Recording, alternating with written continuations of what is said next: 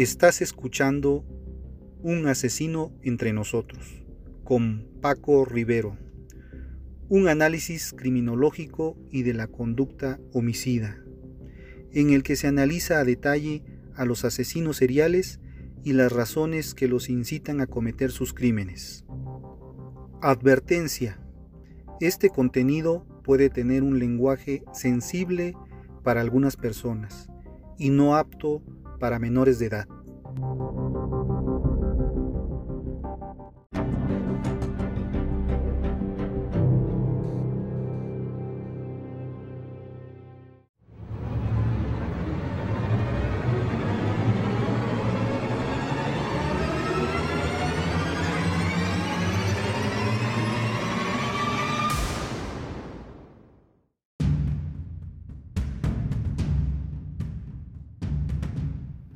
Hola amigos, ¿cómo están? Bienvenidos a Un asesino entre nosotros. Fíjense que el día de hoy vamos a, ver un, a un tema, un personaje muy interesante que es Robert Ressler. Pero antes que nada quiero decir, a mí siempre me ha interesado lo que es los asesinos seriales y los perfiles psicológicos, todo esa esa maraña que tienen en la cabeza esas personas que, que se dedican a, a matar personas. Me ha llamado mucho la atención. Hay una, hay una nota periodística que, que salió el 18 de mayo y dice, atrapan a multifeminicida en Atizapán, descuartizó a sus víctimas.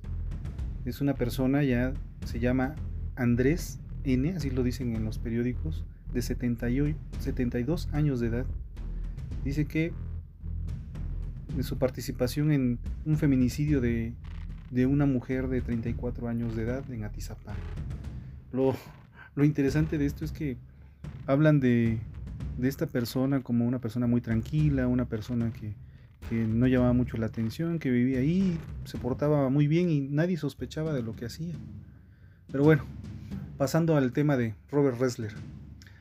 Eh, después de 10 años de servicio en el ejército, Ressler trabajó con otros, otros 20 años en el FBI, fue uno de los pioneros en el diseño de, del trazo de, de un perfil psicológico como un sistema de identificación y captura de asesinos en los años 70. Ahora Ressler acuñó el término de serial de el término serial killer, asesino en serie, para desarrollar las teorías que le permitirían elaborar los perfiles de los sospechosos el criminólogo entrevistó a ciertos asesinos. Eh, algunos de ellos son famosos, Ted Bundy, Jeffrey Dahmer, John Wayne Gacy, David Berkowitz y Edmundo Kepper o Charles Manson. Eh, ya retirado del FBI en los años 90, presentó, prestó su ayuda a la policía de, de diferentes países en casos espinosos y muy, muy interesantes. Incluso también colaboró en novelas y películas cuyo tema giran alrededor de los asesinos seriales. Em, por ejemplo, no sé si recuerdan la, la, sí lo deben de recordar, es muy famosa, los que nos interesan estos temas, El silencio de los, de los corderos y Psicópata americano, también muy famosa.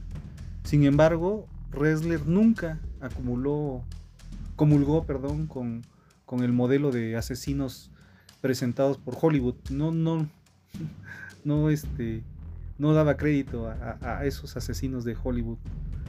Pero bueno, su aporte a la prevención del crimen se plasma en tres libros famosos también, el último de los cuales es Asesino en serie. Este explora con magnífica sobriedad un tema que usualmente da lugar al sensacionalismo.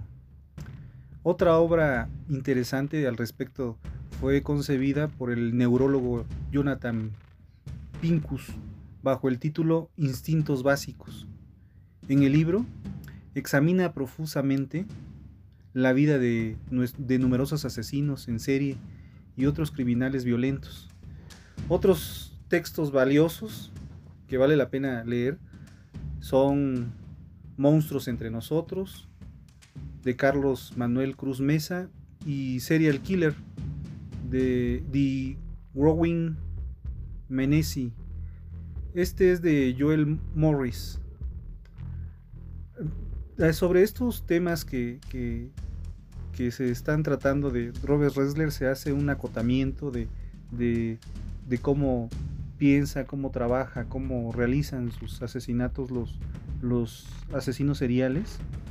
Y, parte de los, de, los, de los puntos interesantes que él toca es el factor sexual que es imprescindible para interpretar este tipo de, de crímenes. Actualmente se supone que el 90% de los asesinos seriales responden a un móvil de índole sexual y solo el 10% actúa por otro tipo de motivaciones, que veremos más adelante.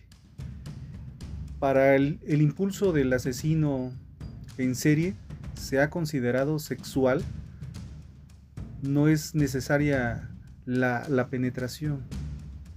La mente del asesino serial se asocia con el sexo y muerte. Se llena de fantasías que incrementan su deseo sexual, pero su concretación es la muerte de la víctima y no necesariamente el coito. Los asesinos seriales disocian el concepto de sexualidad, lo que les impide mantener relaciones estables. Algunos son en la práctica impotentes. No todos, no todos. No estar escuchando un asesino serial y diga que es impotente. pero aunque pueden llegar a tener una, una erección al matar. Bueno, muchos de ellos vuelven a, al lugar del crimen pero no lo hacen por arrepentimiento ni para borrar las huellas, que es lo que comúnmente se pensaría, sino para excitarse en la evocación del momento del crimen. La misma función cumple los trofeos, objetos materiales de las víctimas que guardan con celo, pueden tratarse de anillos, collares o pañuelos, algunos objetos que, que les puedan llamar la atención, que en ocasiones, a veces, regalan a otras personas, disfrutando íntimamente del significado real de lo que significa ese objeto. Bueno, la incomunicación social no necesariamente fomenta la, la aparición del asesino en serie. Algunos de los más crueles han llevado vidas aparentemente normales mientras desarrollaban sus fantasías en la oscuridad.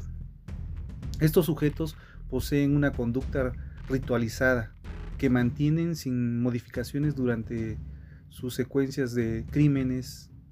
Dejan de matar solamente si se les captura, si se enferman o simplemente se mueren.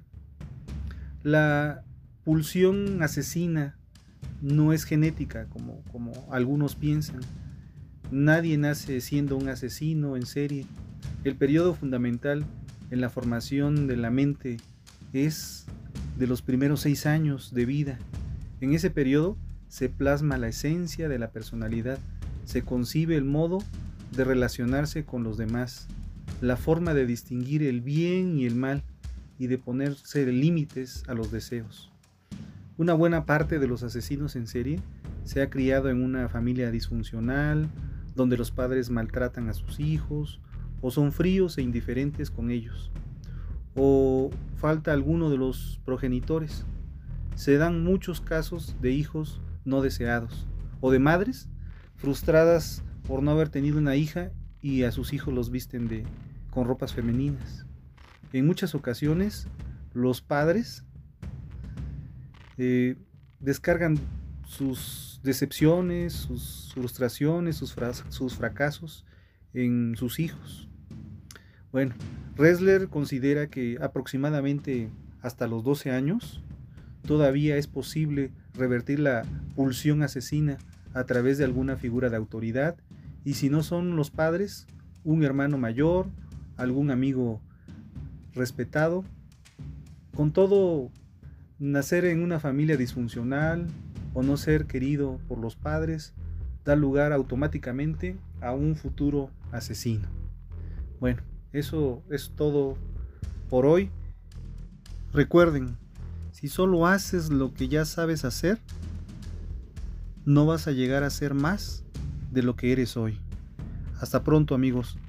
Eh, no se pierdan el próximo, el próximo capítulo. Es organizados o desorganizados, siempre crueles.